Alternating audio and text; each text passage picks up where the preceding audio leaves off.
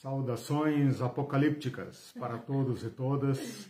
Sejam todos e todas bem-vindos, bem-vindas ao nosso encontro de hoje sobre o livro Apocalipse Pé no Chão.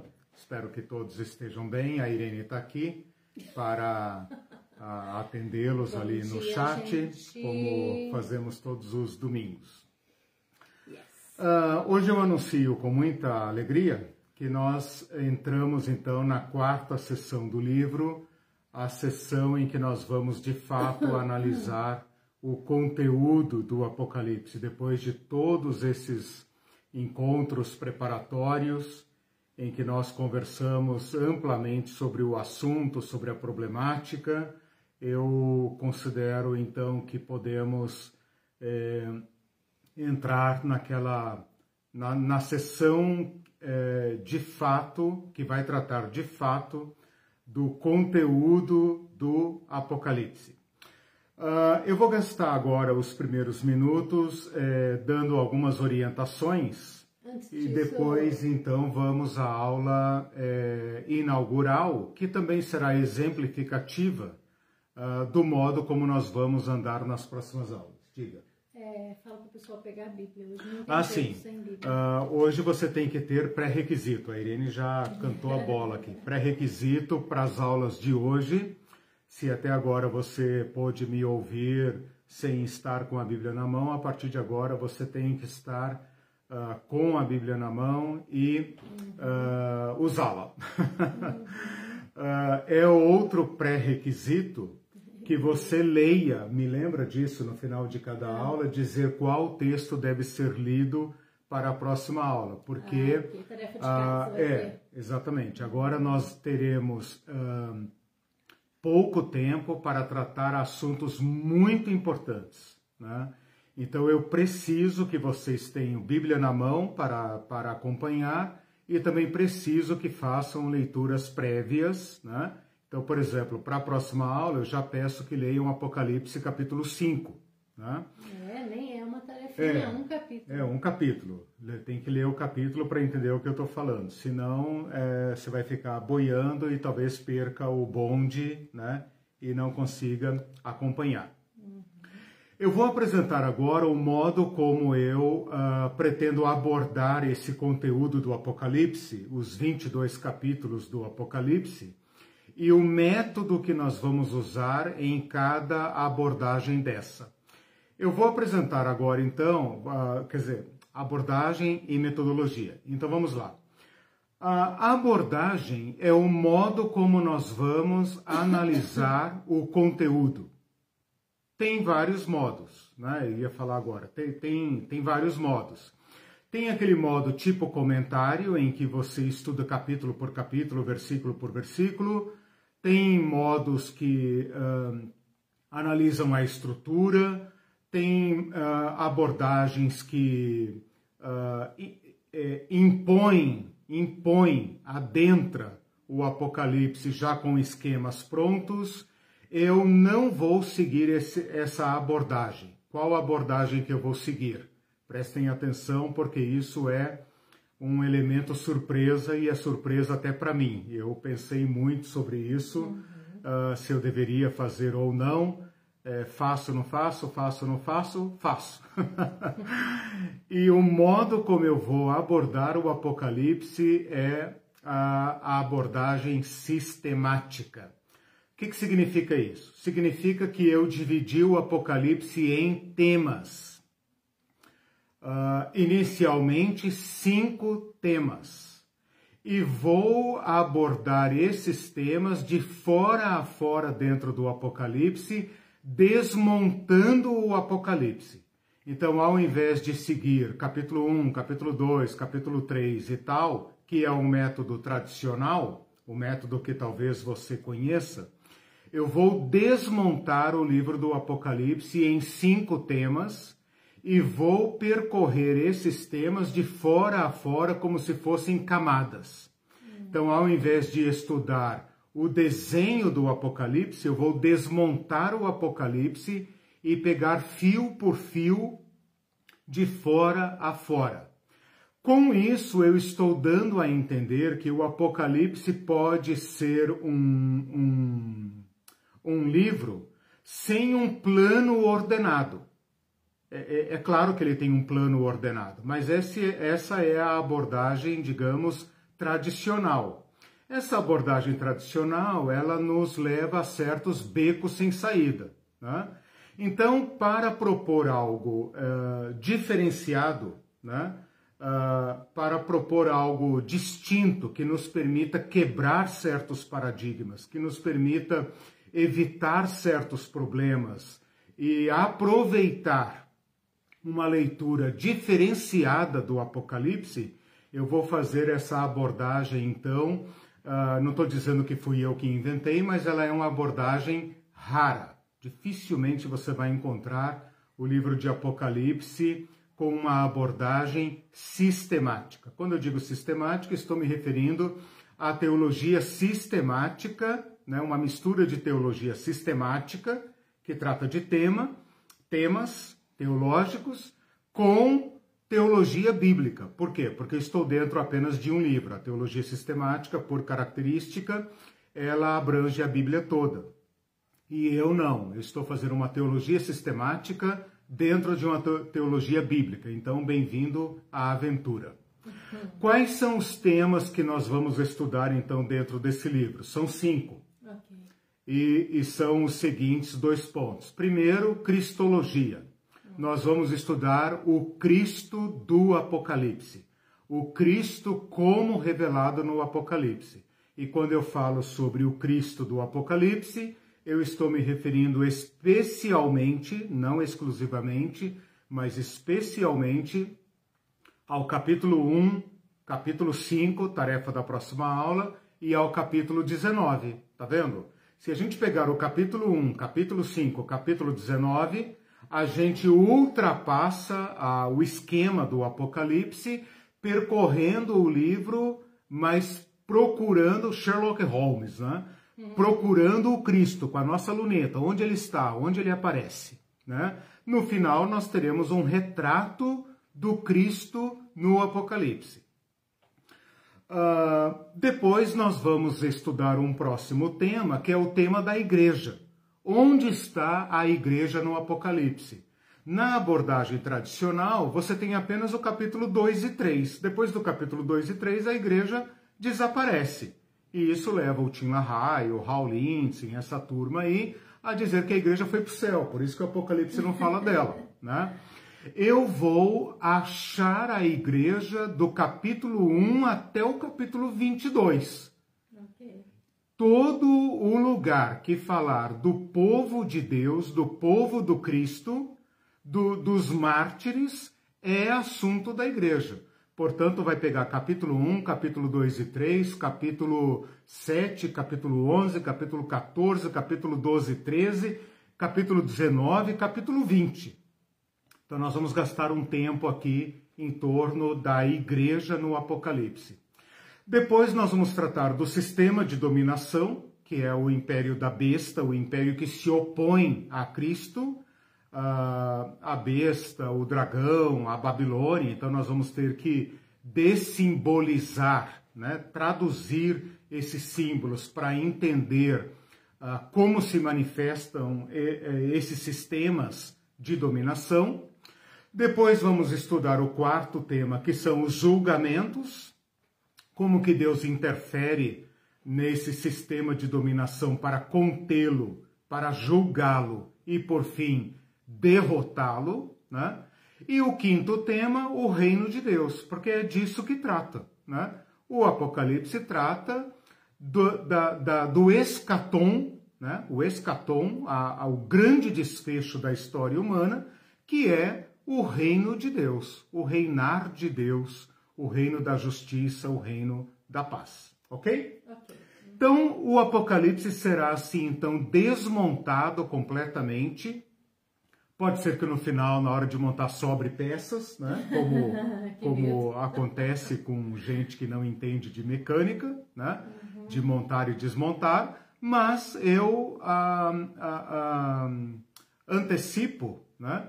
Que haverá algumas vantagens nesta abordagem. Então não fique decepcionado. Tem N possibilidades de você estudar o Apocalipse de outra forma. Eu só espero que você tenha, uh, vocês tenham uma, um conhecimento prévio do Apocalipse. Né? Se não tiver conhecimento nenhum, uh, talvez você tenha alguma dificuldade, mas mesmo assim eu te convido, venha conosco. Né? Talvez você deva uh, começar com um curso mais básico. Mas eu garanto a vocês e, e prometo que será uma abordagem que uh, enriquecerá muito uh, o seu conhecimento do Apocalipse. Uhum. Pelo menos para tirar a gente desses uh, becos sem saída que tem no Apocalipse e para colocar a nossa mente para repensar o Apocalipse de outra forma. Só isso, só o modo de pensar o livro de outra forma, é isso que significa abordagem, né? Uhum. Abordagem significa subir a bordo. Sim. A bordo. Lembrando. Nós vamos subir por outro caminho, Sim. né? Isso talvez mude a nossa cabeça. E lembrando que é uma abordagem é pé no chão. Ah, sim, sim. aqui para nossa realidade Isso. da América Latina, né? Vou, vou falar agora da, da, metodologia. Completamente sim, da, exatamente. do que nós temos visto. Isso. Eu colo, acabei de colocar aquele resuminho que você me passou tá. da, dos cinco pontos. Uh, tá, agora, da metodologia que eu vou sim, falar agora. Tá. Uhum. Então, ah, o segundo ponto que eu tenho que falar agora na introdução é a metodologia. A metodologia é a seguinte: em cada um desses assuntos, eu vou tentar né? Eu vou ter como meta, e vocês vão me cobrar isso, é um compromisso que eu faço. Uh, a nossa metodologia será a seguinte, sempre que aplicável, né? Quando não for aplicável, eu explico por quê, né, e tal. Se você não concordar, você conteste ali no chat. Que uh, a metodologia, então, uh, envolve esses cinco passos. Primeiro, nós sempre vamos buscar a fonte literária, o, o assunto da nossa aula passada. Essas fontes literárias serão, ah, ah, ah, serão as seguintes: Antigo Testamento. O que, que o Antigo Testamento fala sobre isso? O que, que João está buscando aqui do Antigo Testamento? Novo Testamento, apesar de o Novo Testamento ser o contexto do Apocalipse, nós ainda vamos buscar o Novo Testamento. Vamos buscar a literatura apócrifa sempre que possível e vamos buscar também na mitologia, na mitologia ao redor, o modo como Apocalipse dialoga com essa mitologia, relendo-a e dando-lhe um, uma interpretação final. Segundo ponto, nós sempre vamos ter em vista o contexto histórico, que é isso que a Irene está falando aqui. O contexto histórico em dois níveis: o contexto histórico deles e o nosso a, a, o diálogo com o nosso contexto. Terceiro ponto, nós temos que traduzir a simbologia. Então, nós vamos ter que identificar o que naquele texto é simbólico, e tem muita simbologia no Apocalipse, e interpretar, traduzir. Eu estou chamando esse processo de dessimbolizar. Dessimbolizar, ou seja, decompor o, o, os símbolos, né? Decompor, tipo, ah, cavalo, tá, tudo bem, o céu não tem cavalo, né? Uh, o que, que esse cavalo significa? Ah, o anjo tem uma balança na mão, tá, mas anjo carregando uma balança antiquada de 3 mil anos atrás, por quê? Né? Lá não tem nada digital, não tem uma coisa mais moderna, então não é disso que trata o Apocalipse, é o símbolo, né? Uh, e por fim, qual a mensagem que esta, que esta parte do Apocalipse teve para aquela igreja e qual mensagem ela tem para nós. Então, aqui atende aquele ponto que a Irene falou. Uh, nós aqui da América Latina, nós aqui do Brasil, nesse momento, o que essa mensagem uh, significa para nós. Bom, feita essa breve introdução, eu vou então agora, sem mais uh, uh, demora, a primeira aula será, é a primeira de três em que eu vou tratar da pessoa de Cristo. Então, se você não entendeu muito bem o que eu falei até agora sobre abordagem e metodologia, Uh, esta aula é um exemplo, espero que seja, né? Se não correr muito bem, eu, eu prometo melhorar nas próximas. Mas é um exemplo de como nós vamos tratar todo o livro, ok? Então, eu dividi o livro de Apocalipse em cinco temas. Entro agora no primeiro tema, que é o tema da Cristologia. É, vou tratar todos esses temas proporcionalmente ao volume de material disponível no Apocalipse. Então, depois eu vou mostrar para vocês o mapinha que eu fiz. Eu ajuntei todos esses temas, vi o tamanho que tem cada um e distribuí pelas próximas 20 aulas proporcionalmente. Então, três aulas para o pro, pro Cristo, para analisar a pessoa de Cristo, estudar a pessoa de Cristo, é proporcional ao tamanho do livro de Apocalipse e é proporcional a, ao número de aulas que nós teremos daqui até o final de novembro, tá? as próximas 20 aulas, ok? Que medo que dá, né? Então, antes de entrar, né, enquanto você se prepara aí, vai buscar tua Bíblia, vai buscar tua Bíblia, liga a tua Bíblia, é, em Apocalipse capítulo 1, eu aproveito para pedir a você para que curta esta live, é, compartilhe, é, se inscreva no canal, que a Irene vai colocar ali o endereço, e por favor nos ajude a divulgar esse material para aquelas pessoas que você acha que teriam interesse nesse uh, tipo de estudo bíblico. Bom, vamos então para o Apocalipse capítulo 1, a partir do versículo 10 e 11, tá? Então agora você vai ter que me seguir uh, com muita atenção, tá? E depois também, uh, assim que eu disponibilizar o, o, as minhas anotações, Aí você faça um estudo melhor, ouça a aula e tal. Aqui eu não vou poder gastar muito tempo com versículo, com referência e tal, tá? Bom, uh, vamos lá então. Eu vou destrinchar então, eu vou desrespeitar completamente os títulos, porque agora eu estou como Sherlock Holmes, apocalíptico, com a minha lupa na mão, procurando o Cristo. E o Cristo aparece no capítulo 1, versículo 10. Então nós vamos hoje do versículo 10 ao versículo 20, tá? É o seguinte: o Cristo aparece no versículo 10 como uma voz de trombeta. E, o, e no versículo 11, ele dá uma ordem ao João, dizendo: O que você vê, escreve às sete igrejas. Nós ainda não sabemos que é o Cristo. Ele aparece como uma voz e uma ordem. O João toma um susto, versículo 12, e se volta para ver quem é esta voz que fala de trás dele, né? E ele então se depara com esta figura. E aqui do versículo 12 ao versículo 16, você tem então a descrição desta figura, que ainda não está identificada. Eu estou dizendo para vocês que é o Cristo porque eu já li. já li, você também já leu, né? Mas olha o que ele vê. Ele vê uma figura humana, ele fala, vi um como um filho de homem, portanto, um homem, uma figura humana, que tem cabelos brancos como a lã e como a neve. Eu vou reorganizar aqui a descrição do Cristo para ficar na ordem da cabeça aos pés, tá? Porque ele não segue essa ordem mas eu coloquei aqui em ordem, né? Então, de, do cabelo branco até os pés, tá? Uh, vamos lá então. Cabelos brancos como a neve ou como a lã, a coisa mais branca possível. Olhos como chama de fogo. Rosto brilhante como o sol. Da sua boca sai uma espada afiada. Então, no lugar da língua, sai uma espada afiada. A sua voz é voz como de muitas águas, e essa mesma voz foi descrita agora há pouco como voz de trombetas. Uh, depois, no seu tronco, fala das suas vestes talares. Veste talar é, uma, é um vestido comprido que vai até os pés, né? E no peito tem um cinto de ouro.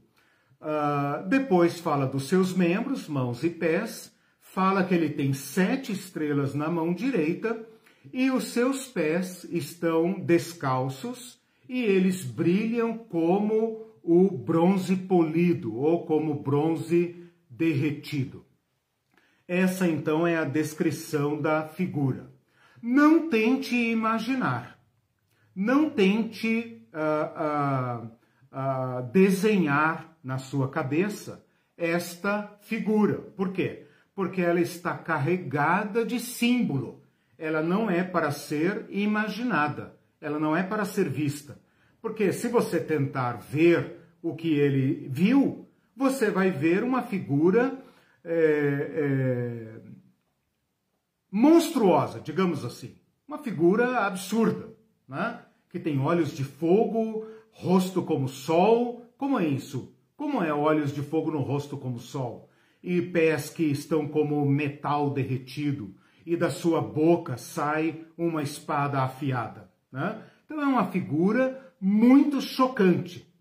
João tem uma reação, essa reação está no versículo 17, ele cai aos pés desse, uh, desta imagem como morto, ele fica absolutamente chocado.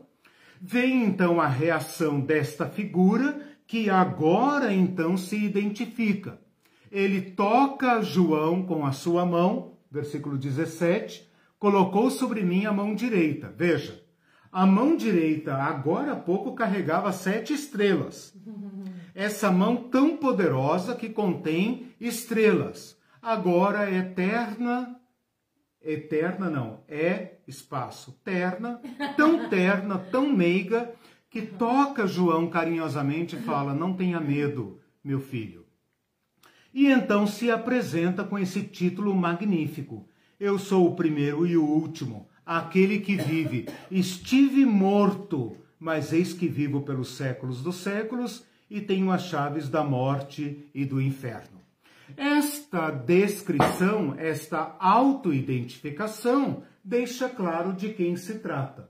Eu vivo, estive morto, mas vivo, e tenho nas minhas mãos as chaves da morte e do inferno. E então, na sequência, ele, ele repete a comissão escreve, pois, as coisas que viste.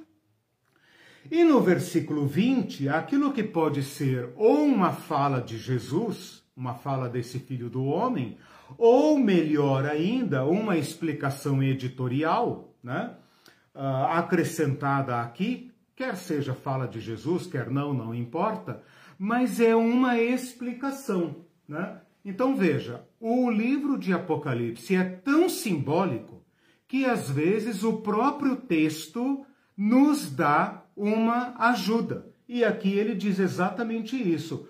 Quanto ao mistério que você viu das sete estrelas na minha mão direita e dos sete candeeiros de ouro, as sete estrelas são os sete anjos das igrejas e os sete candeeiros são as sete igrejas. Então ele fez aqui um, é, uma legendinha, né? aquela legendinha que fica assim no pé da imagem. Olha, né? Ele poderia ter feito isso, o cabelo representa isso, a língua de espada representa isso, uh, o pé de bronze representa isso. Não, ele não fez, ele deixou por nossa conta.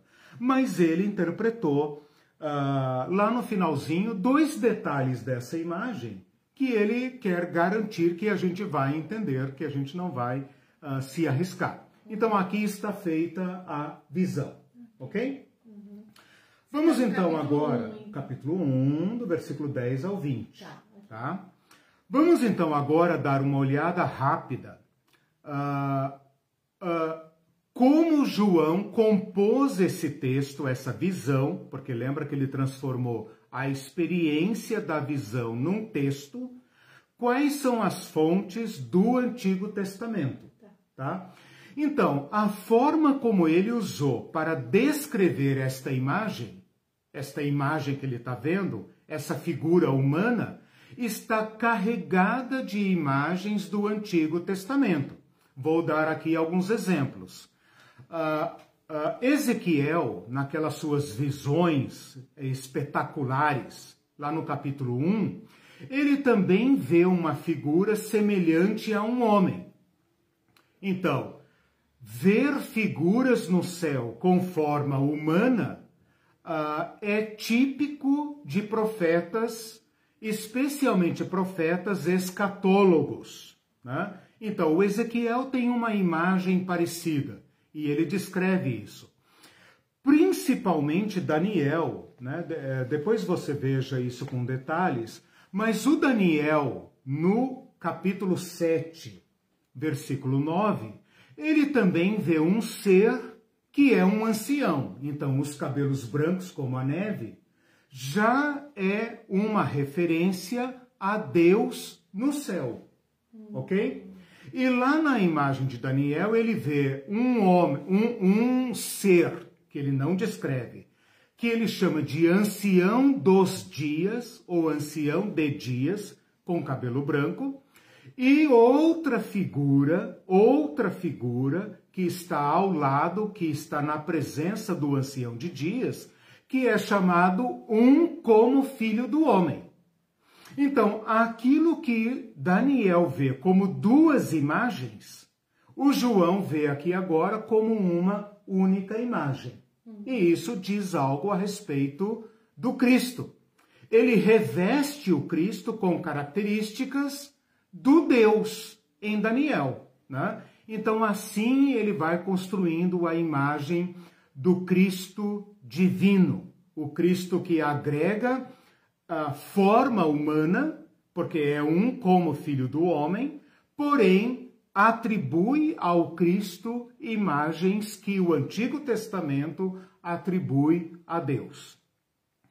Estas uh, vestes uh, são também uh, típicas de personagens do Antigo Testamento. Por exemplo, Daniel, no capítulo 10, vê um homem vestido de vestido de linho, vestido branco.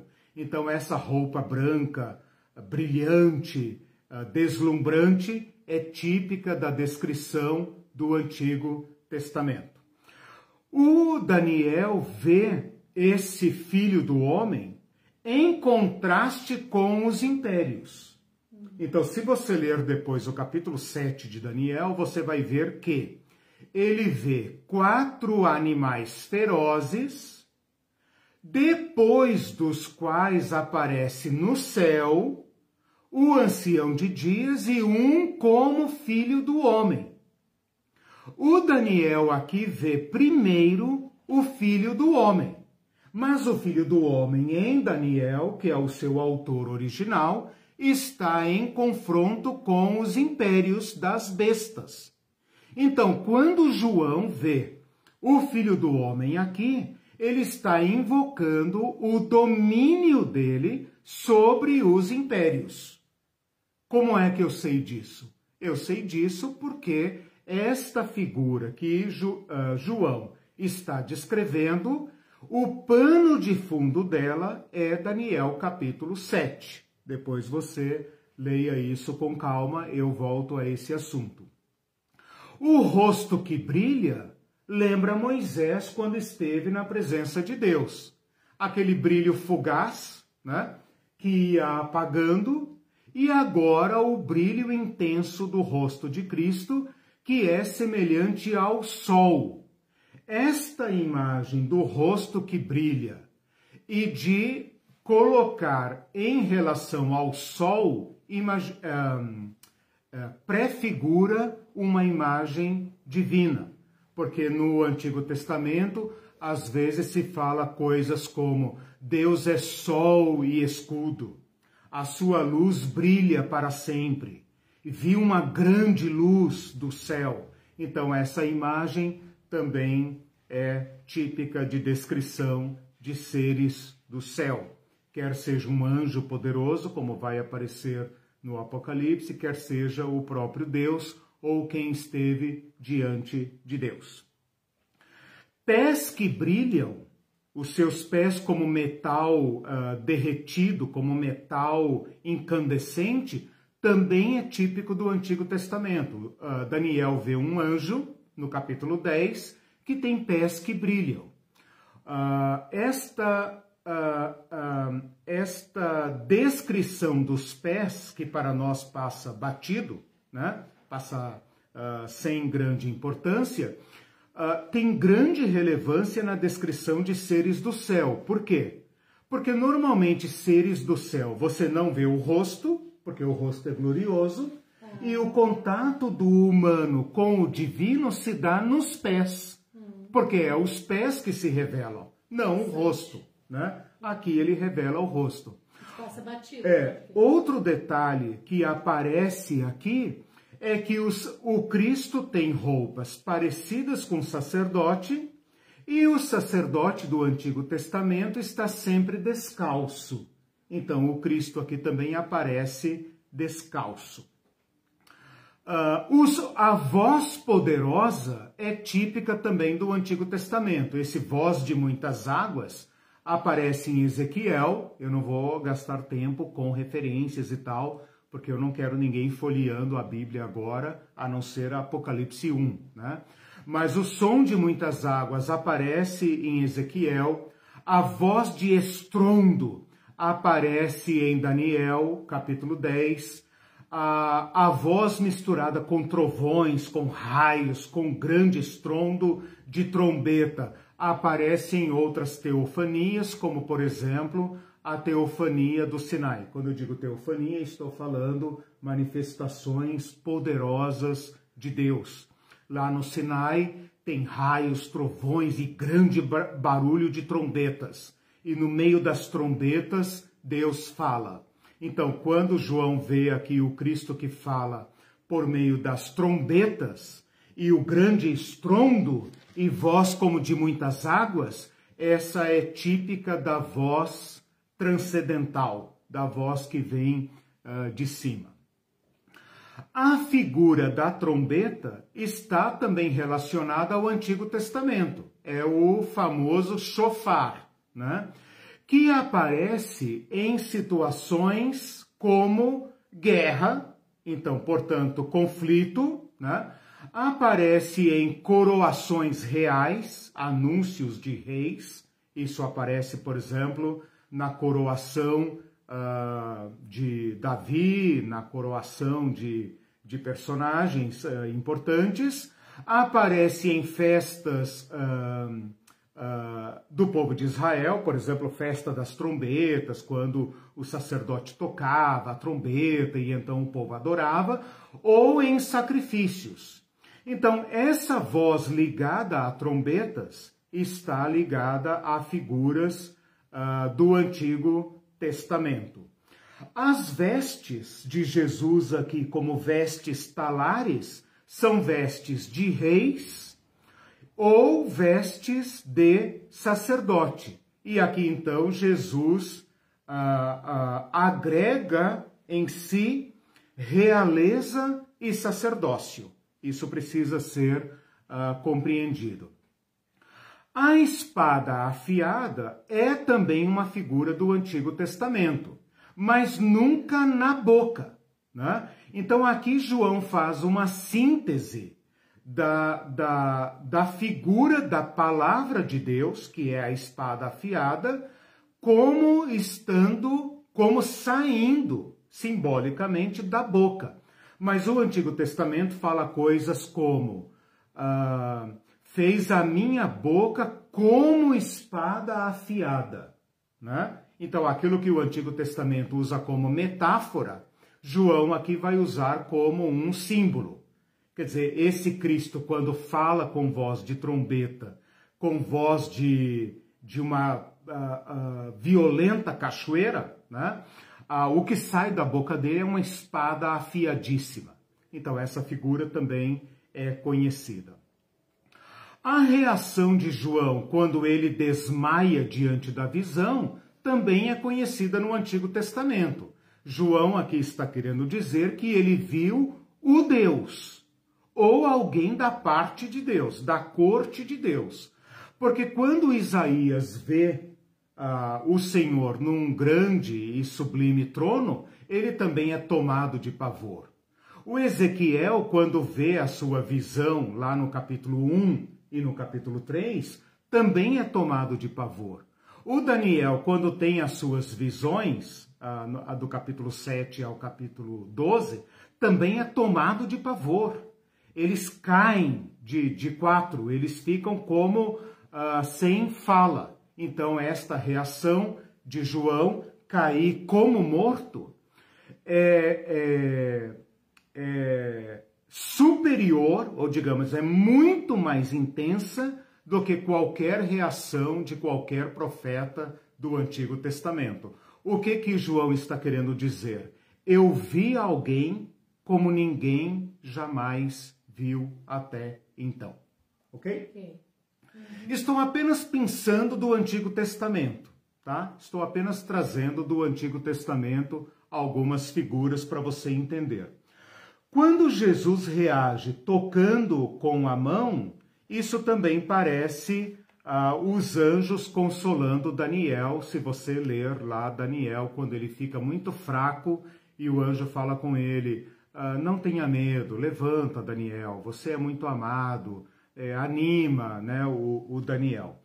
Ah, a reação de Jesus, que aparece aqui no versículo 18, é: Não temas, eu sou. Né? Esta expressão eu sou é típica de afirmações divinas. Vocês conhecem esta expressão eu sou, né? Essa expressão eu sou está ligada à revelação do nome de Deus. Eu sou o que sou, ao nome mais sublime de Deus, ao nome Yahvé, né? O nome impronunciável de Deus. Eu sou o que sou. Porque Deus falou eu sou, o povo judeu não usa esta expressão. Então, ao longo do Antigo Testamento, esta expressão eu sou fica reservada à palavra de Deus. Ninguém pode dizer mais eu sou, só Deus é. Quando Jesus fala eu sou, ele está usando aquela sua autorrevelação uh, divina, porque na literatura judaica ninguém diz eu sou, né? Pode ser que o eu sou apareça uh, nas nossas traduções em hebraico, mas o judeu evita esta expressão. A expressão do final do versículo 17, eu sou o primeiro e o último, primeiro e último é uma expressão divina de Isaías. Então, em Isaías, Deus fala: Eu sou o primeiro e o último. E é uma das expressões mais estupendas de Deus. Lembra que Isaías, a partir do capítulo 40, começa a falar de Deus uh, uh, coisas que até então ninguém nunca tinha falado. Né? Eu sou o primeiro e o último, além de mim não há Deus, eu sou o único, eu criei todas as coisas, eu anuncio todas as coisas, eu crio, eu faço, né? eu restauro. Então, essas afirmações magníficas de Deus são típicas do Antigo Testamento e só podem ser atribuídas a Deus. Então, se você pesquisar, por exemplo, Isaías capítulo 41, 4, 44, 6, não procure agora, por favor, só me ouça você vai ver que primeiro e último é uma expressão que só pode ser atribuída a Deus. Então, não admira que João tenha ido ao colapso, né? Porque ele é colocado diante do de uma figura que até então, até então, parece o próprio Deus. Toda a imagética aqui é o próprio Deus. E a frase seguinte é o Deus vivo. Esta expressão, o que vive, é a expressão equivalente ao Deus vivo do Antigo Testamento. O que vive é eu sou o que sou, aquele que vive, aquele que não que está acima, que não pertence ao mundo da vida que respira. O que vive é uma expressão máxima uh, equivalente àquelas tantas expressões do Antigo Testamento que confronta o Deus de Israel com os demais deuses. Então, Eu sou o Deus vivo, o que vive. Até aqui, João está diante do próprio Deus. Uhum. Agora vem a declinação. E uma testificação de que Jesus é Deus, né? Ele ainda não sabe que é o Cristo. Ah, ele não sabe. Ele ainda nós não sabemos, sabe que é o Cristo. Nós já sabemos que nós lemos o final da história. Ele ainda não sabe. Agora, esse ser que ultrapassa todas as visões do Antigo Testamento, e João é colocado cara a cara com ele, né? Ele fala: "Voltei-me para ver e dei de cara com ele". E aí eu caí, né? Mas ele me toca, ele diretamente me toca. E agora vem a revelação jesuânica. Estive morto, mas eis que estou vivo pelos séculos dos séculos. Vivo pelos séculos dos séculos é uma expressão de Deus. Entre o que vive e, e vivo pelos séculos dos séculos tem uma expressão estupenda. Estive morto. Esta expressão é absolutamente chocante. Estive morto essa expressão não tem correlação com o Antigo Testamento. Né? Então, segura aí para a gente falar sobre ela mais para frente. Ah, ah, ele Aí fala. Agora ele sabe que se trata do Cristo. Agora ele tem um primeiro sinal. Causa do Steve morto é, agora vivo. É, mas uh, segura aí a nossa, a, a, o grande desfecho, né? Porque o Antigo Testamento não tem nada para falar sobre o Steve morto apenas sobre os séculos dos séculos. Né? Uh, quando ele fala chaves da morte e do inferno, é uma expressão que remete ao Antigo Testamento, porque o Antigo Testamento fala das portas da morte. Quando alguém quase morre, por exemplo, como Jó, ou quando alguém tem medo de que aquela doença será fatal, ele fala: estive nas portas da morte. Né? nas portas do Sheol. Mas ele nunca fala da chave, ele fala da porta, mas ninguém tem a chave. Né? E o Cristo aqui dá uma palavra inovadora. Então, essa palavra chave não tem correspondência no Antigo Testamento. A palavra inferno aqui está equivocada, porque ela deveria ser Sheol, e portanto, morto e Sheol é a mesma coisa. Sheol aqui não é inferno, como popularmente se diz, ou como a minha Bíblia atualizada aqui diz, essa tradução não é boa, né? Porque a palavra que seria Hades, que é uma tradução do Sheol, que é uma tradução de mundo dos mortos. Você não concorda com essa tradução? Não, inferno. essa tradução inferno está equivocada. Se você pegar uma Bíblia como a NVT, NVI, certamente ela já tem uma tradução melhor, ok? Uhum. Ah, esta ordem do escreve está junto com aquelas ordens que os profetas antigos receberam.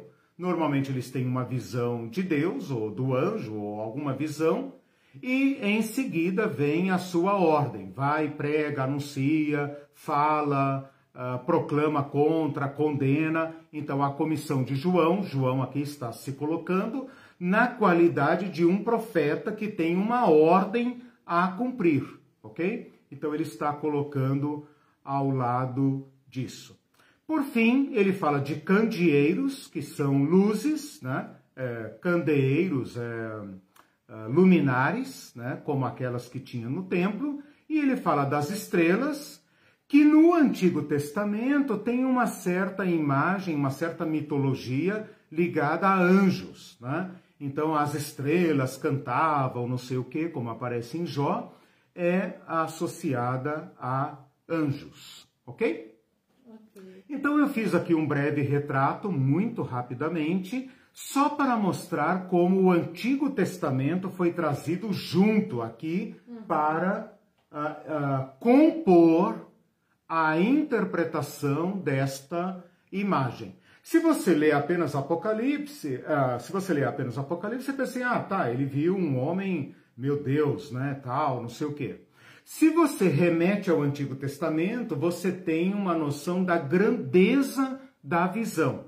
E você entende melhor porque João cai como morto. porque ele sabe que ninguém pode ver o próprio Deus e sobreviver. Uhum. É, o próprio Moisés disse: uh, ninguém pode ver a Deus e sobreviver.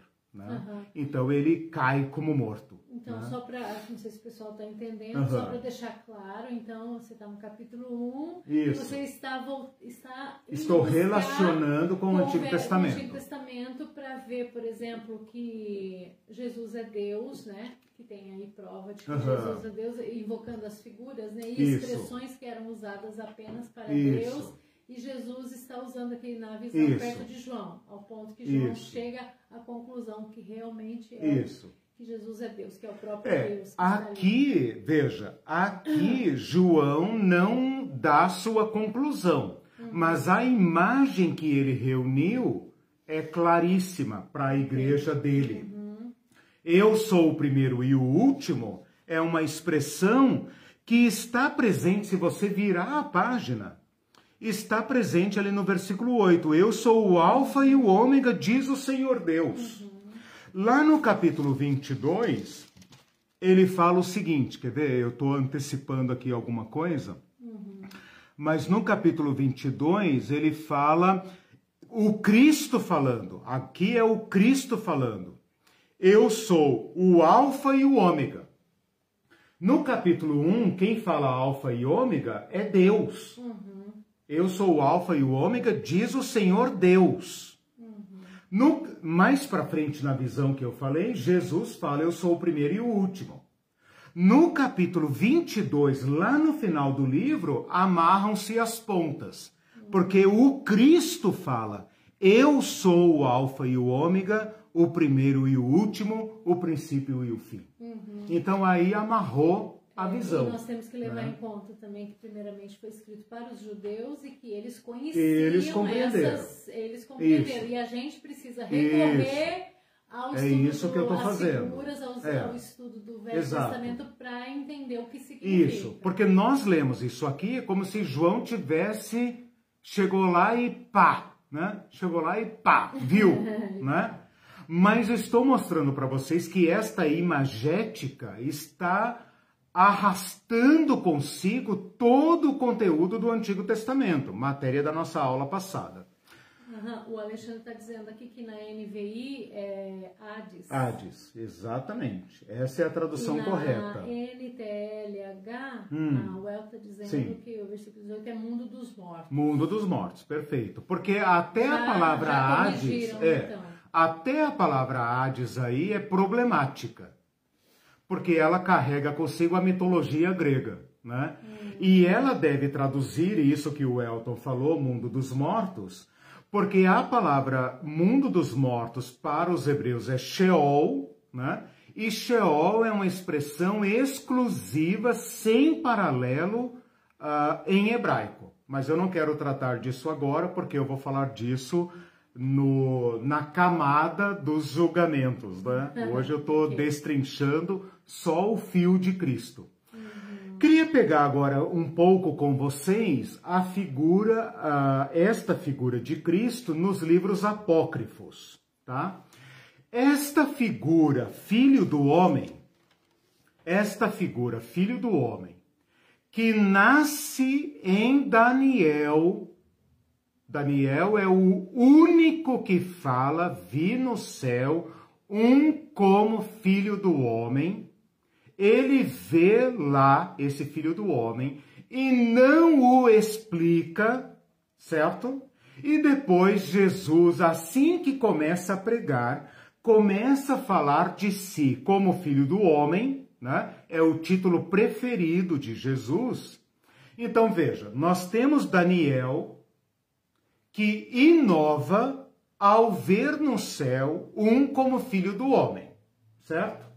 Aí Daniel, que é um dos últimos profetas, corta, não explica quem é o filho do homem, ninguém mais fala sobre filho do homem, e aí, quando você abre o evangelho, você dá de cara com esse homem nazareno dizendo: o filho do homem veio, o filho do homem vai, porque assim como o filho do homem, verão o filho do homem e tal. Você pensa que raio é filho do homem? Uhum. Com desculpa do trocadilho, né? Porque o filho do homem vem como um relâmpago e tal, né? Então, que relâmpago é o filho do homem, né? Ora, entre Daniel e o Evangelho tem os livros apócrifos. E os livros apócrifos não perderam tempo. Eles se debruçaram sobre Daniel, assim como se debruçaram sobre todos os livros da Bíblia, né? E gastaram os seus neurônios estudando quem era esse filho do homem. De modo que quando Jesus invoca para si o título Filho do Homem, ele não é mais uma, uma figura enigmática de Daniel. Ele já tem séculos de desenvolvimento teológico. E onde é que está esse desenvolvimento teológico? Nos livros apócrifos.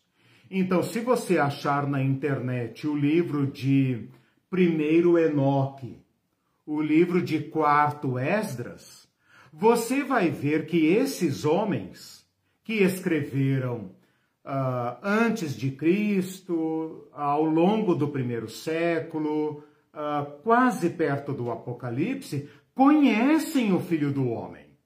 E não o Filho do Homem de Nazaré, o filho de Maria e de José. Não, eles conhecem o Filho do Homem do céu.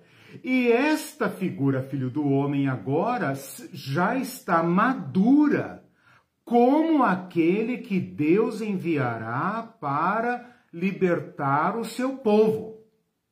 Então, o Filho do Homem, entre Daniel, capítulo 7, versículos 9 a 13, aonde aparece pela primeira vez uma figura humana no céu sofre um desenvolvimento de alguns séculos de especulação teológica e quando Jesus fala de si como filho do homem, os judeus que o ouvem já estão com um material vasto sobre esta figura. Onde é que ela, onde é que nós precisamos uh, buscar esta figura? Nos livros apócrifos. Uhum. Só que o homem, o filho do homem dos livros apócrifos, é um guerreiro, é um filho de Davi, é o libertador, é aquele que vem com raios e trovoadas e vai detonar os ímpios e vai restaurar a casa de Davi. Não espanta que quando Jesus fala de si como filho do homem, os judeus ficam assim, ah, filho do homem, sei. Você é de Nazaré, rapaz.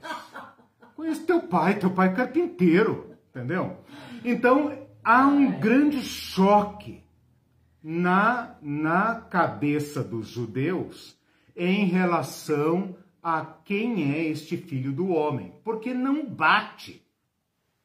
O João, quando se volta para ver, ele diz que vê primeiro as luzes do candeeiro e no meio do candeeiro um semelhante ao filho do homem. O que, que ele está buscando aqui?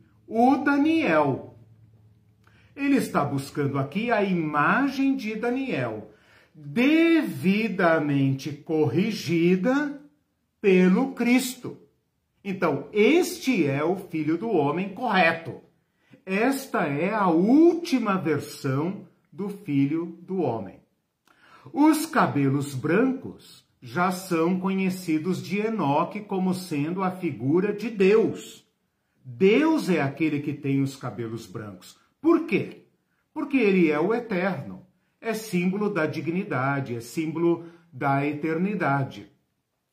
Uh, em algumas visões apócrifas, por exemplo, Apocalipse de Abraão, Apocalipse de Sofonias, aparecem anjos de uh, cabelos brancos.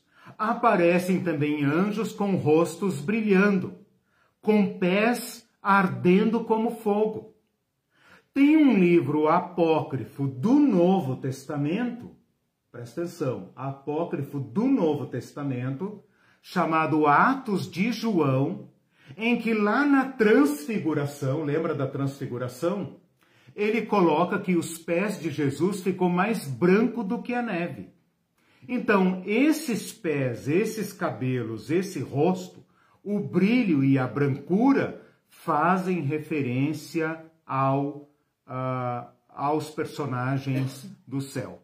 A voz poderosa também aparece em livros apócrifos como sendo voz de Deus. Então, quando João ouve a voz poderosa e não vê nada, ele pensa: ai, fui, né? Chegou minha hora, chegou minha hora. Por quê? Porque é a voz de Deus ou de alguém que está na presença de Deus. As estrelas que estão na mão de, de uh, desse filho do homem têm uma figura uh, relacionada à menorá, às sete uh, lâmpadas da menorá. Então eles fazem uma associação entre as estrelas e as luzes da menorá. Por isso que aqui as luzes, os candeeiros aparecem junto com estrelas, tá? Uhum. Eles a, a, a mitologia apócrifa dos judeus relacionavam as luzes do templo com as luzes das estrelas, né? e eles não tinham uma astrologia, uma astronomia muito bem desenvolvida, e então eles pensam ah, no Cristo, ah, eles pensam ah, nos planetas como estrelas, eles não fazem uma grande distinção. Uhum. Bom, vamos agora então dar uma olhada no Novo Testamento, e o que me interessa aqui do Novo Testamento é a versão final do Filho do Homem. E é isso que eu preciso que vocês entendam aqui. O Filho do Homem dos Evangelhos, que a gente lê, pensa que entende, mas não entende, uhum. o que significa Filho do Homem? Né? Como eu falei na aula passada, Filho do Homem é um homem. Ora, bolas. Né? Eu sou um homem, tenho um filho, esse filho é filho do homem né? Homem, filho de homem. Uhum. Assim como gato tem gato, cachorro tem cachorro, leão tem leão, boi tem boizinho, homem tem homenzinho, né? Uhum. Filho do homem. Então, qual é o sentido dessa expressão? E por que, que ela causa tanta confusão no, no Evangelho? E mais do que isso, Jesus é chamado por vários títulos, mas o título preferido de Jesus, o que ele mais usa é filho do homem. Ele, em vez de falar eu, eu virei, ele fala o filho do homem virá. Em vez de falar eu serei preso, ele fala o filho do homem será preso. Em vez de falar eu serei sepultado, ele fala o filho do homem ficará no seio da terra. Então, ao invés de falar eu voltarei com grande poder e glória, ele fala o filho do homem virá nas nuvens com poder e grande glória. Então, esse é o nome preferido de Jesus. Se você fizer uma estatística, eu não tenho aqui agora, mas eu tenho um, uh, lições lá no site EBD Online sobre os nomes de Jesus. Uh, talvez até tenha vídeo lá sobre isso, eu não me lembro. Uh, se você fizer uma estatística sobre quais são os títulos preferidos de Jesus, é o Filho do Homem. O Filho do Homem aparece 70 vezes, 69 vezes nos três evangelhos, Mateus, Marcos e Lucas, e aparece 13 vezes em João. Fora dos evangelhos não se usa o nome Filho do Homem. Em nenhum lugar. Qual é o total de vezes? Uh, 69 vezes nos sinóticos. Quando eu digo sinóticos, estou me referindo aos três evangelhos, Mateus, Marcos e Lucas, e 13 vezes em João. No resto do antigo do Novo Testamento, esse nome desaparece. A igreja não usa esse nome. A igreja poderia ter dito, olha, nós lhes anunciamos o filho do homem. Não, não adianta falar de filho do homem, ninguém vai entender. Né? Eles não usam. Então, além de Jesus Cristo ter assumido esse título, só Cristo usa esse título. Então, se você fizer uma pesquisa, depois você olha aqui no meu esboço, eu fiz essa pesquisa, você vai ver que Jesus faz uma releitura. Bom, primeiro, Jesus assume esse título. E isso é inegável. Esse título já tem um conteúdo. Qual conteúdo? O conteúdo apócrifo, o conteúdo da teologia judaica. O conteúdo extraoficial, que não entrou no cânon, nem dos judeus, nem no nosso. Uhum. Mas ele está carregado de conteúdo teológico. Uhum. Jesus chama para si esse título. Não foi ninguém que lhe atribuiu esse título. Jesus chama para si esse título causa uma tremenda confusão na cabeça do público, inclusive dos seus discípulos. Porque ele fala: o filho do homem será entregue na mão dos pecadores, será preso e morto. O que que Pedro faz quando Jesus fala isso? Pula no pescoço de Jesus e fala: Não, o filho do homem que nós conhecemos veio do céu e volta para o céu. Uhum. O filho do homem não pode ser morto. Você não entendeu, Jesus? E Jesus fala: o filho do homem, ele vai dar uma releitura, uma releitura radical desse título Filho do Homem. Ele está dizendo para nós como foi que o filho do homem foi parar na visão de Daniel. Por que, que o filho do homem está diante do ancião de dias? Porque antes de ser o filho do homem glorioso, aquele que João está vendo aqui agora, estive morto. Estive morto. Tomei a, a chave do mundo dos mortos e vivo para sempre. Portanto, João, não tenha medo. Então, o que os judeus não entendiam Cristo se torna agora a ponte entre Daniel né, e o Apocalipse. Uhum. Ele está dizendo: Eu, eu sou aquele que vocês conheceram. Porém, eu sou os aquele. Os escritores do Novo Testamento fizeram uso então do, do, dos estudos dos livros apócrifos, né? Não. Não. Não. Os então, escritores. A, a, o espaço. Não, mas veja bem.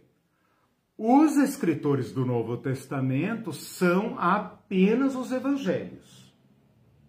Os evangelhos. Fora dos evangelhos, ninguém fala em filho do homem. Tem uma outra expressão, assim, casual. Mas ninguém fala mais sobre filho do homem. Significa dizer que os autores do Novo Testamento reservaram esse título para Jesus na boca de Jesus. Ou seja, só Jesus falou sobre esse título e o corrigiu. Então, aquele material apócrifo hum. foi assumido por Jesus Cristo e corrigido. Ou seja, corrigido. eles esperavam esse guerreiro libertador. Esperavam. Com base esperavam. nessa interpretação dos livros Do... apócrifos, porque Daniel não explicou Exatamente. quem seria. Exatamente. Então Jesus assumiu esse conteúdo. Assumiu, ah, okay. assumiu o título e o corrige. Ele não assumiu o conteúdo. Ele assumiu e conteúdo corrigiu. Porque era libertador. Sim. Mas não era guerreiro. Mas na releitura de Jesus. Sim, ah, sim, não é guerreiro. Ah, Aí é que tá. A espada que sai da boca dele é a palavra de Deus. Eu vou mostrar isso para vocês uh, mais para então, frente. Lá no capítulo. Corrigiu completamente. Tanto que na próxima Eles aula. esperavam um guerreiro, então. Isso, exatamente. Um exatamente. Aí, aí é que está o ponto. Vem, vem, da periferia, todo humilde. Exato. E com Exatamente. Agora você entende por que, que o título Filho de Homem, Filho do Homem, causa confusão no Evangelho. Ah. Porque nós nem sequer entendemos o tema, o título, nem entendemos por que, que ele gera confusão. Né? Uhum. Eu estou dizendo para vocês que quando Jesus assume esse título, as pessoas ficam com a cara assim de incredulidade ou de confusão ou até de raiva. Porque eles entendiam que era filho do homem e... O de Daniel, de Daniel. E, e, desenvolvido pelo apócrifo. Pelos apócrifos. Né? Vou dar um exemplo radical. Quando Jesus está sendo julgado pelo sacerdote e ele fala: Você é o filho de Deus? Se Jesus falasse eu sou o filho de Deus, eles iriam dizer blasfêmia. Uhum. Jesus não falou filho de Deus. Ele falou: Tu dizes. E virão, vocês verão o filho do homem vindo na glória do seu pai. O sacerdote falou blasfêmia. Uhum. Por quê? Porque Jesus assumiu ali a figura do glorioso filho do homem. Ele não fala filho de Deus, ele fala filho do homem. Uhum. Mas mesmo assim o sacerdote fala blasfêmia. Por quê? Porque o filho do homem era um título do Messias, do, uh, uh, do apócrifo, da teologia judaica. Uhum. E esse pobre coitado, uhum. caçado que nem um escravo, trazido amarrado aqui, uhum. está querendo perturbar a nossa religião, dizendo que é ele? Ah, meu, faz favor, né? Merece que morra e seu sangue será sobre a sua cabeça. Agora, eu quero chamar a atenção de vocês para o seguinte, meus irmãos. Que até então, ninguém tinha visto Cristo no seu estado glorioso. Os discípulos tiveram que se conformar com aquele homem, aquele homem comum, que morre como um pobre desgraçado, um pobre é, escravo, um, um, um, um coitado, morre na cruz, um maldito de Deus, morre na cruz e ressuscita de um modo tão singelo, tão singelo, que a Maria pensa que ele é o funcionário público que toma conta do cemitério. Ela fala: pensei que era o hortelão hortelão? O cara que limpa os túmulos. Os discípulos de Emaús não lhe reconheceram. O Tomé teve que tocar no seu corpo para falar: sou eu. Jesus falou: é, é, é, toquem em mim e vejam que sou eu. Um espírito não tem carne e ossos. Tem aí alguma coisa para comer e comeu com eles. Ora, o Cristo ressuscitado era um homem de pé. Uhum. Os judeus tinham que. está no fato de ter ressuscitado e não na sim, como ele apareceu. Sim, mas é só isso que eles têm. Eles não têm um Cristo que brilha como fogo, etc. Eles não têm nada disso. Você tem agora um imperador que se esconde atrás de ouro e etc, e etc, para parecer dourado. E você tem que dizer não para esse filho do cão que pensa que é o filho de Zeus, o filho de Júpiter, e adorar um homem que foi trucidado pela violência do império, que ressuscitou segundo a nossa fé, mas ninguém mais o viu, ninguém mais o viu.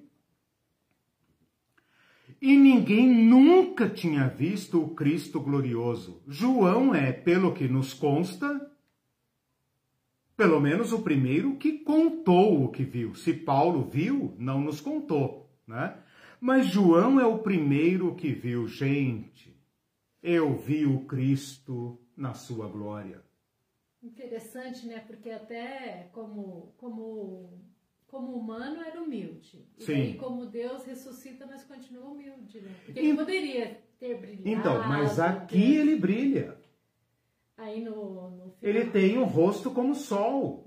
Aqui ele aparece vestido da máxima majestade. Aqui você fala. Aqui na... nessa visão. Ah, na visão. Sim, Aqui nessa digo, visão. Quando ele ressuscitou. Sim, não, ali. Tinha... Então, isso. mesmo como Deus, ele poderia ter se aproveitado da situação e colocado. Sim. Tipo assim, tá vendo? Vocês me menosprezaram porque eu era isso. um inteiro, porque eu era da periferia, mas olha aí quem eu sou. Exatamente. Só aí na visão de Apocalipse. Exatamente. Come com eles, fala a respeito do reino é. de Deus e tal. Uma coisa que a gente... Nem para transfigurar, Exatamente. porque a transfiguração é uma visão magnífica do Cristo. Uhum. Nem para transfigurar o Cristo ressuscitado fez. Exatamente. Tanto que alguns duvidaram. É, né? é, é incrível essa humildade. A né? humildade. Como Deus e tudo. E Mas coisa que- agora, para enfrentar o império, ele fala, Ele- Jesus aí ele aparece. Jesus a- a- não, não transfigura, ele aparece Ele com sua glória. com glória, aham. Ele aparece com a voz de Deus, o rosto de Deus, os pés de Deus, ah, os olhos de Deus, a boca de Deus. Ele aparece com a sua máxima glória. O grande segredo, a frase sem paralelo aqui é: estive morto. Estive morto. É. É, é- é meio complicado porque a gente já sabe e conhece o fim da história. Exato. Só que a gente tem que voltar aí e ler como os judeus leram, Uhum. Sim. porque eles tiveram uma experiência bem presente, né? bem É. perto de conhecer Aham. Jesus na sua humildade, né? na sua Uhum. pequenez e tudo isso. Uhum. Então, pra gente é difícil passar daqui pra lá. Sim, Né? sim. É, é um Por, exercício i- é, que a gente esse é o exercício fazer. de ir lá. Ok. Então, bom, o que, que eu fiz aqui, né? Eu falei basicamente do Antigo Testamento, falei dos apócrifos, falei do Novo Testamento. A mitologia conhece essas figuras, tá? Eu, eu queria só destacar um ponto aqui interessante, que os empregados e os trabalhadores usam o cinto na altura dos quadris, na altura do cinto mesmo, porque trabalham. Só quem usa cinto na altura do peito são os ricos, as elite, né? Os nobres, os magistrados, os senadores, o imperador. Então Jesus aqui aparece com glória máxima. Né? Toda esta ah, visão já nos contextualizou. Depois você leia aqui a lição e tal, né? Vamos gastar esses últimos minutos apenas para ah, pensarmos aqui um pouco juntos sobre o significado disso, ok? É, sobre filho Vamos do conversar homem, um pouco sobre isso, tá? O Alexandre Klein diz tem um estudo do Clovis Boff onde Hum. ele afirma que filho do homem é o, o único título que Jesus usa sobre si mesmo. Exatamente. Todos os outros, mestre, filho de Deus, Isso. senhor, rei, profeta, etc., foram os outros que atribuíram a ele, não Exato. ele a si mesmo. Exato. É, ele aceita, de certa forma, porque, por exemplo, Messias é um título, né? Uhum. Filho de Davi, você tem razão. Aceita, mas, Mas ele esse é, que é, esse é o preferido. Uhum. Esse é, sem dúvida alguma, se fizer uma conta, uma estatística, né? Uhum. quer na boca de Jesus, quer na boca de, do público, ou do próprio editor do Evangelho, se, disparadamente, Filho do Homem é a figura, o título preferido. E aqui, João está retomando Daniel com a releitura de Jesus Cristo. Uhum, interessante. Com a releitura de Jesus Cristo. Pe- vejam que ele escreve após a experiência. E ele está usando essa imagética para que o seu público entenda, porque ele já entendeu. Né? Mas ele escreve com essa carga do Antigo Testamento, do Novo Testamento, quando ele fala, vi um como filho do homem. A igreja já deve ter sentido, não, não, não, você viu como? Como assim? Né? Aí ele fala dessa glória, dessa majestade, perto da qual o imperador é uma besta. Veja por que, que o Apocalipse pode dizer: tá vendo aí o Nero, o Domiciano, esses homens que se cobrem de ouro para parecerem divinos? O Apolo, o Júpiter, o Zeus, cercado de ouro? Eu vi aquele perto do qual o ouro se derrete. Os seus pés são como é, metal fundido. Seu rosto é como sol na sua força. Aliás, lá na Transfiguração, o rosto de Cristo brilhava como sol. E as suas vestes eram mais brancas do que qualquer lavandeiro poderia fazer. Né? E Jesus fala: não contem para ninguém. Não contem para ninguém o que vocês viram aqui. Espere eu ir embora primeiro, aí vocês É. digam o que viram. É, né? não queria Não contem. tipo de propaganda, Não, sensacionalismo, não queria. né? Não queria. Porque ele precisava corrigir. Uhum. quando ele fala o filho do homem não veio para ser servido, mas para servir, a cabeça dos discípulos deve ter dado um nó.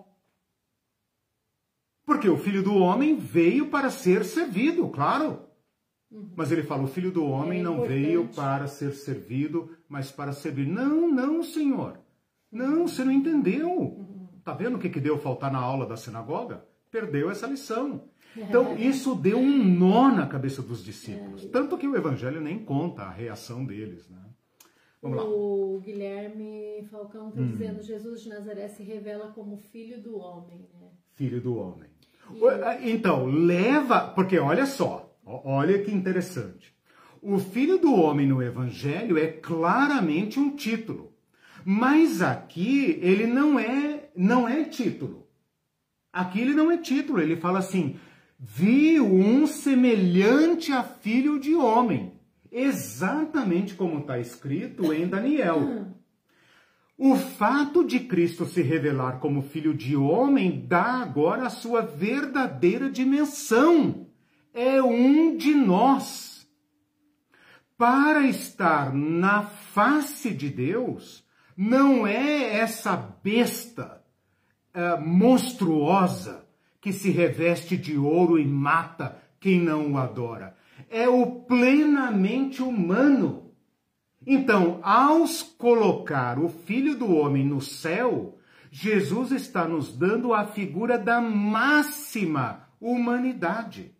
Por isso que ele pode dizer depois: ao vencedor eu darei tudo.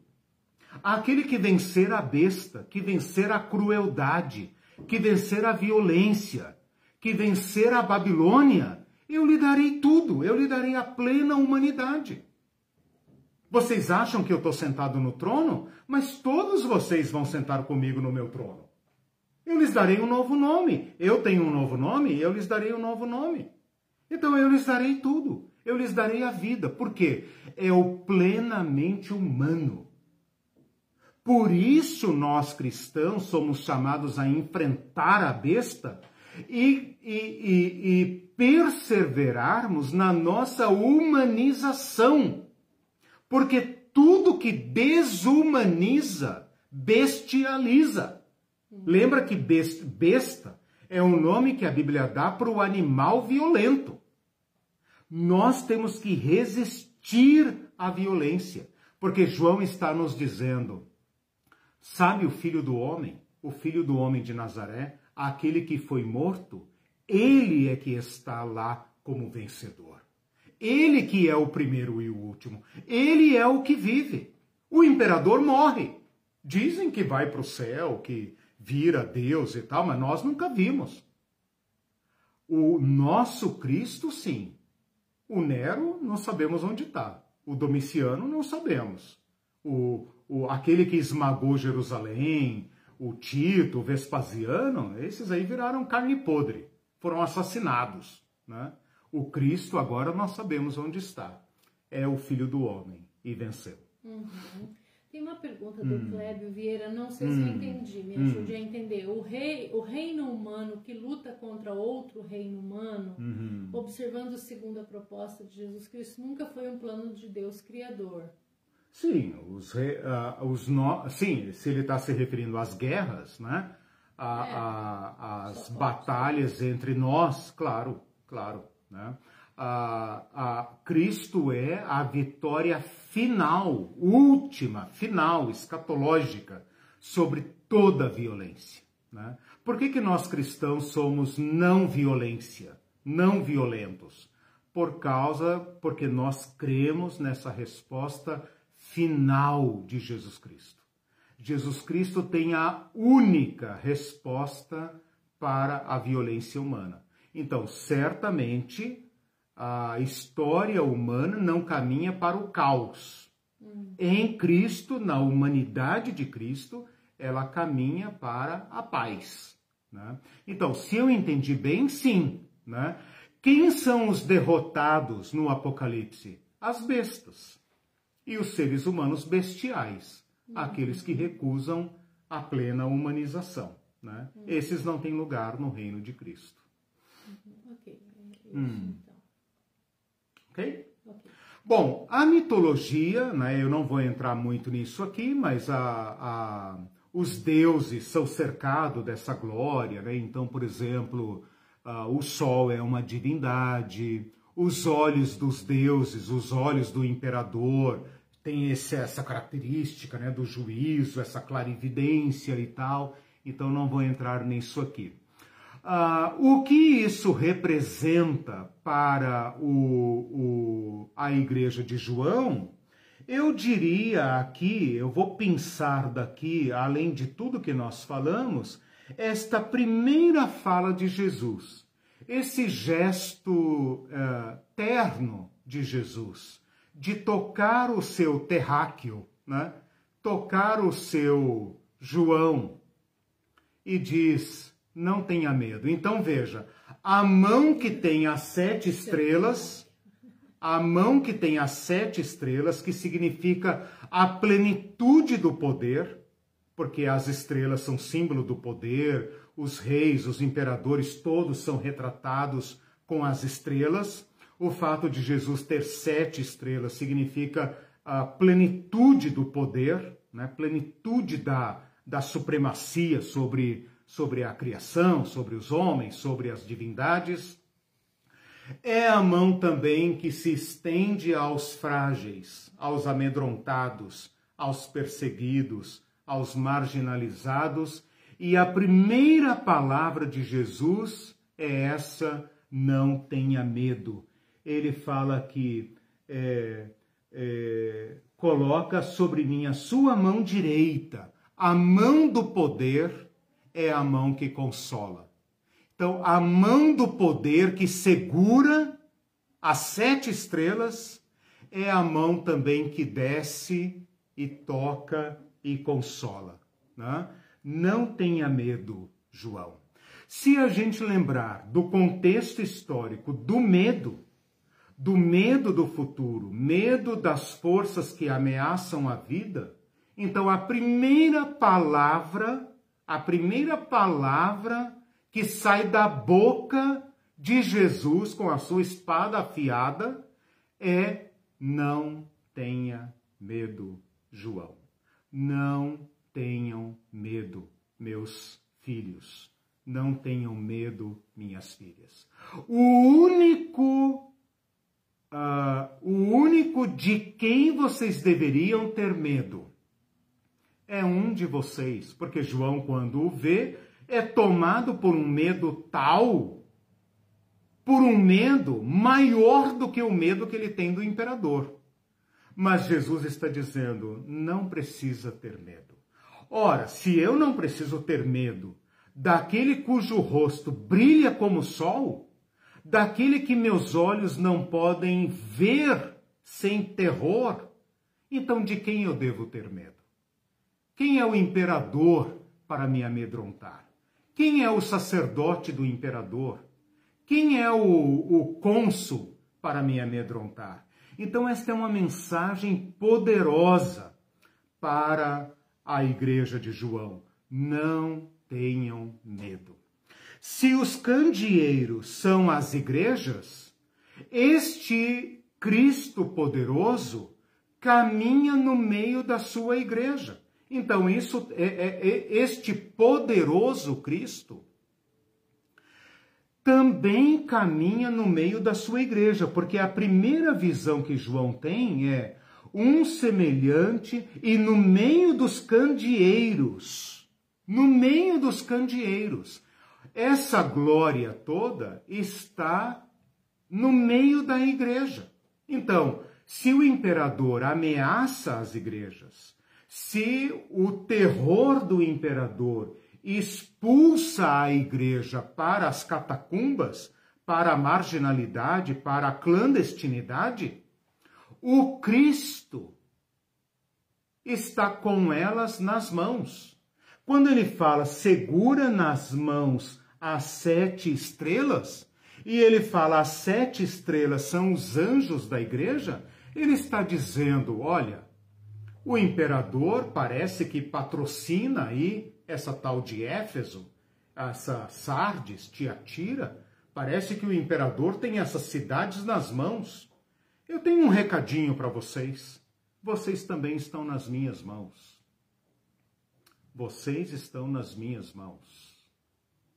E lembra da, de João 10, né? As minhas ovelhas estão nas minhas mãos e das minhas mãos ninguém pode tirá-las. Então, esta glória de Jesus empalidece, ridiculariza a glória do culto imperial. Toda aquela majestade do culto imperial, todo aquele ouro do imperador vira uh, lixo, vira lixo perto da glória do Cristo. Tem mais uns comentários tá, aqui. Sim. Uh, o Luiz Aurélio disse: O filho do homem vence as bestas ao longo da história. E como cordeiros deste filho, devemos resistir à violência e semear Isso. a paz ao longo da história. Isso, perfeito. Uhum. Isso que você está fazendo é uma leitura intertextual com Daniel 7. Uhum. Porque nós temos que lembrar, leiam depois Daniel 7, é um capítulo pequeno, leiam lá. Aquilo que João vai sintetizar numa única besta, aliás, duas, né? Uma que sobe do mar e outra da terra. João não, Daniel. Que Jo João ah, sintetiza ah, em duas bestas. Tá. Daniel descreve em quatro bestas. Hum. Então parece que Daniel está dizendo o seguinte: olha, gente, vai piorar. Né? Vocês estão reclamando aí da besta que parece um leão, vai piorar. Porque depois dela vem o urso, depois dela vem um, um leopardo, e depois dela vem um tal tão violento que não corresponde a nada do mundo do mundo como nós conhecemos. Então, Ele fala as mesmas bestas. A mesma de Daniel. Relidas, reinterpretadas com a liberdade que João lhe deu. João pega, quando eu, quando eu tratar do sistema de dominação, eu vou falar das bestas. Tá. Uhum. Mas o que eu quero chamar a atenção aqui com esse comentário do Luiz Aurélio, meu amigo, meu irmão, é o seguinte: uh, que o filho do homem significa uma culminância surpreendente porque a sucessão de bestas aponta para uma violência cada vez maior. Não há saída para a violência a não ser mais violência. Por que é que João fala que essa besta que sobe do mar vai adquirir controle total? Porque não há solução para a besta a não ser mais violência. Ou, ou quem de vocês vai contradizer essa tese. Mas o João vê, o João não, desculpa, o Daniel vê no céu um como filho do homem. E esse filho do homem derrota as bestas. Aí você pensou, mas como que ele vai derrotar as bestas sem usar maior violência? Porque não é essa a lógica? Uhum. Para vencer alguém violento, você tem que ser mais violento. Né? O que, que foi a Guerra Fria senão uma disputa de violência? Ora, se a Rússia tem 10 mísseis, eu tenho que ter 20. Uhum. Aí a Rússia olhava para os Estados Unidos, a União Soviética olhava para os Estados Unidos e falava: Estados Unidos tem 20 mísseis, nós temos que ter 40. E assim vai. Não tem saída a não ser maior violência. Uhum. Como que um filho de humano como que uma criatura humana vai derrotar? Este é o fator surpreendente. E o Cristo do capítulo 1 de Apocalipse está dizendo: não tenham medo dessas bestas de dez cabeças, de rabo, de cauda, de voz, que pisa e ameaça e tal. O filho do homem venceu. Então, exatamente isso, Luiz Aurélio e demais irmãos e irmãs. Em face desta visão do humano, do Filho de Deus que se fez homem, nós podemos dizer não ao armamento da população. Uhum. Nós devemos dizer Exatamente. não à truculência do Estado.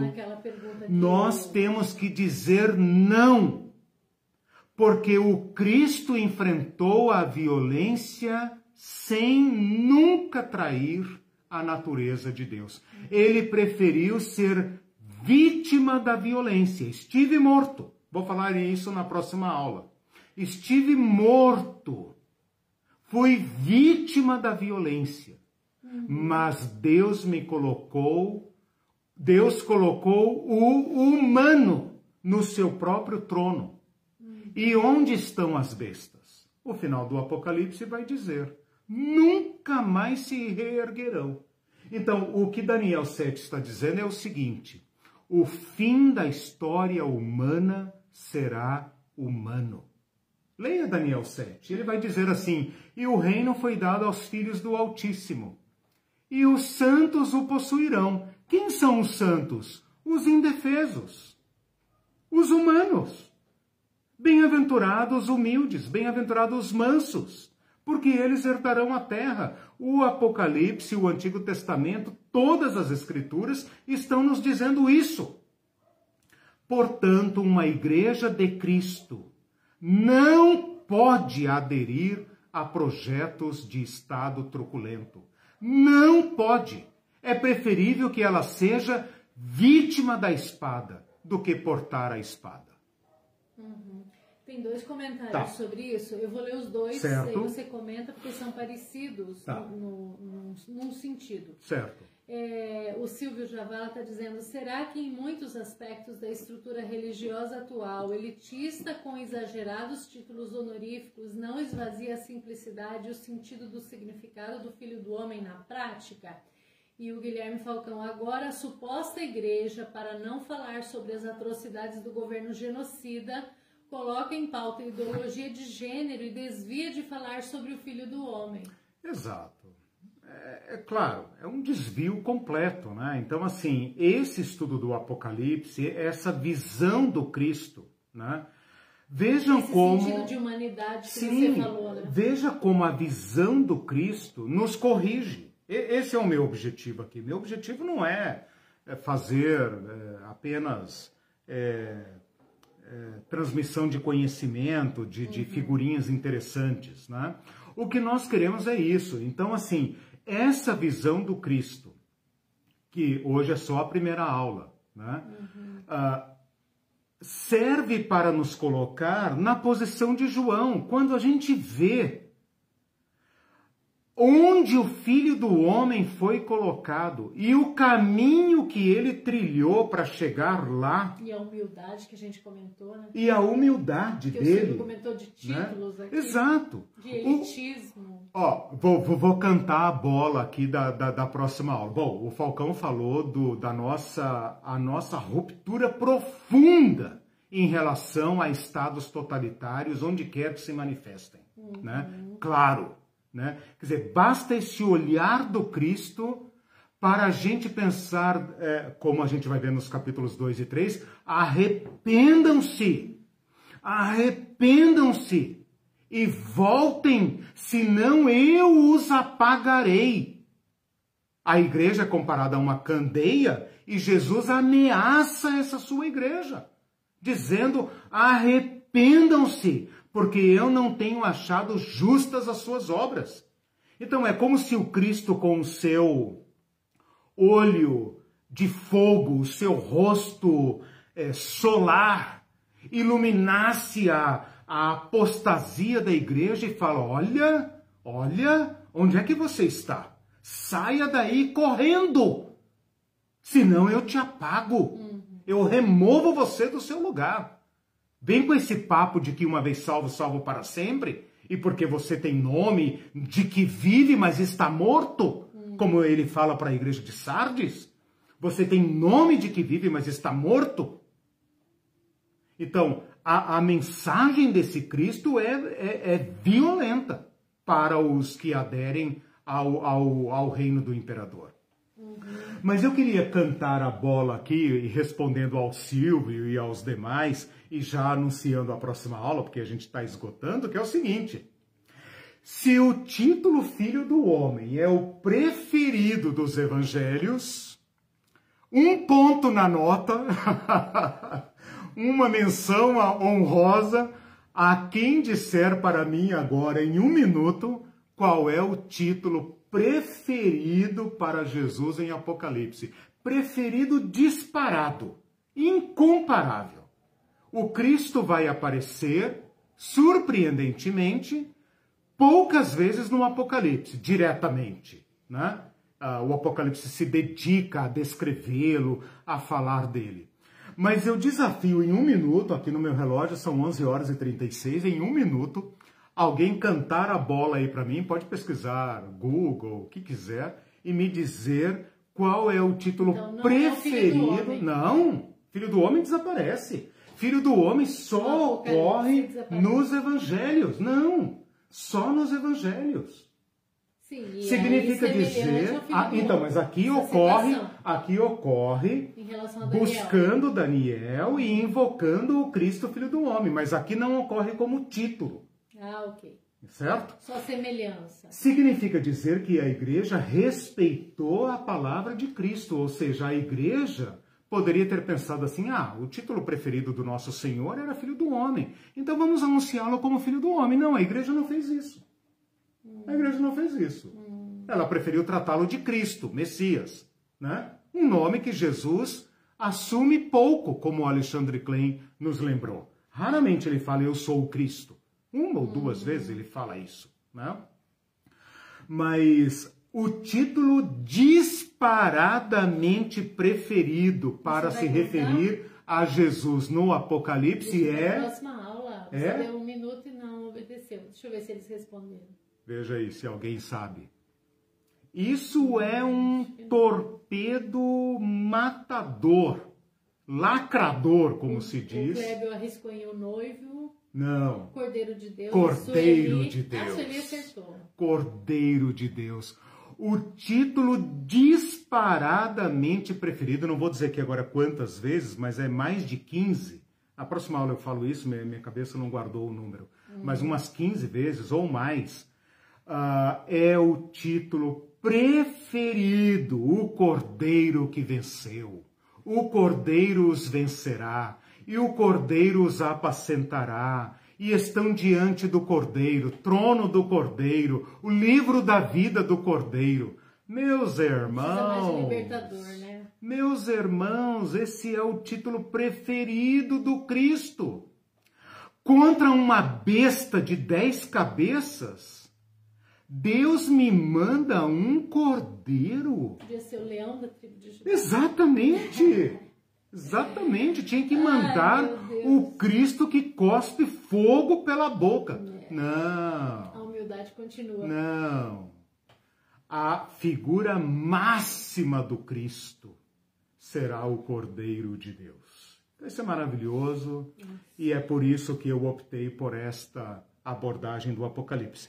Bom, se vocês perceberam. Não tem nada a ver com Deus acima de todos. É, se vocês perceberam, eu fiz uma incursão no Antigo Testamento, uma incursão nos Apócrifos, uma incursão no Novo Testamento. Falei brevemente da mitologia, aqui apenas para invocar como Cristo é colocado acima de todos os deuses dos povos, né? Romanos, gregos, egípcios e tal. A descrição dele aqui é é muito superior a qualquer mitologia, né?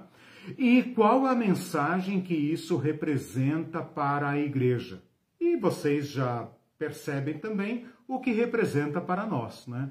Como nós cristãos somos chamados ao anúncio de um reino que é absolutamente surpreendente. Né? O Alexandre Klein perguntou isso na aula passada, né? a humanidade deu certo? Não, a humanidade vai de mal a pior.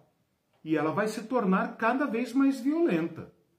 Mas tem o fator surpresa aí. Tem o fator uh, de ruptura, que é o Filho do Homem, que reumaniza a história humana, do qual nós somos testemunhas. O Apocalipse vai falar muitas vezes daqueles que guardam o testemunho de Jesus Cristo. Ora, meus irmãos, guardar o testemunho de Jesus Cristo não é ir na igreja domingo de manhã. Guardar o testemunho de Jesus Cristo é seguir o caminho de Jesus Cristo contra o império. Como Cristo agiu contra o império. Mesmo quando o império pensou que tinha degolado o Cristo. O Cristo prefere se deixar matar do que matar. E ao se deixar matar, ele está no trono de Deus. Na próxima aula, depois você veja, capítulo 5, lembra? Tarefa. Tarefa da próxima aula. Uhum.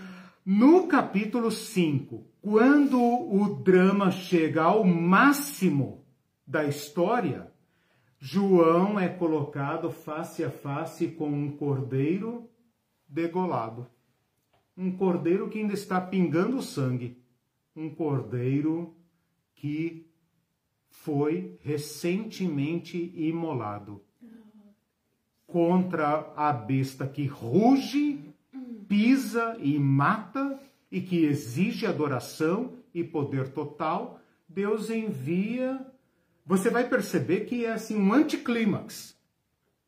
Porque o capítulo 4 e 5 cria um auge assim que você fala: quem é esse que está no trono? Quem é esse? É um cordeiro recentemente imolado, nosso Salvador. Né? Então é isso, meus irmãos. É, Vocês vejam aí como, como andamos, né? Próxima aula Cristologia, próxima aula Cristologia de novo e depois entramos na parte da igreja. É, antes de eu ler os comentários para concluir, eu só queria dizer então para quando você tiver nessa parte bem, uhum. vamos dizer técnica, uhum. né, de é, um, um, pouco que precisa de concentração, Sim. de acompanhamento, ter um pouco de paciência, Sim. quem estiver acompanhando, porque daí a gente vai chegar na aplicação, isso, vai chegar isso. na contextualização. O método é esse. Assim, método é, é o método é esse. Porque às vezes só no final que a gente isso. entende onde você vai Exatamente. chegar, né? Exatamente. A gente fica assim com medo de não estar tá acompanhando, mas isso. é só seguir que vai dar certo. Isso. É, nessa semana a gente vai ajustando o método. É. O método que eu escolhi foi esse. O Elton diz assim: para mim, essa parte da nossa reflexão sobre o Filho do Homem a partir de João uhum. no Apocalipse enterra de vez o terrível e equivocado slogan Deus acima de Com tudo. Certeza. Maravilha. Com certeza. O final do Apocalipse é Deus no meio de nós. Ah. Deus habitará com eles, armará sua barraca no meio de nós. O Clébio diz: Jesus Cristo semeou o amor, somente o amor. Amém. E levou isso às últimas consequências. consequências. E esse é o testemunho de Jesus Cristo. E o Silvio Javala, estou muito feliz com essas aulas. Essa visão de uhum. Apocalipse me tira um fardo muito grande, Amém. traz muita esperança. Que benção. E a Sueli acertou então, Cordeiro de uhum. Deus. o, Maia, o Elton acertou uh, também, Cordeiro. Uh. E a Adriana Pessali, Cordeiro. Opa! Então vou ter que dividir é o ponto. De Deus, né? É. é não, Cordeiro, Cordeiro, é cordeiro de Deus. Às é. vezes só o Cordeiro. Às é, vezes só o cordeiro. Diz dá um tom de humildade, é sim, é verdade. Pura sim. humildade. Daí eles estão louvando o cordeiro, que aleluia, viu? Amém. Amém. Amém. Legal.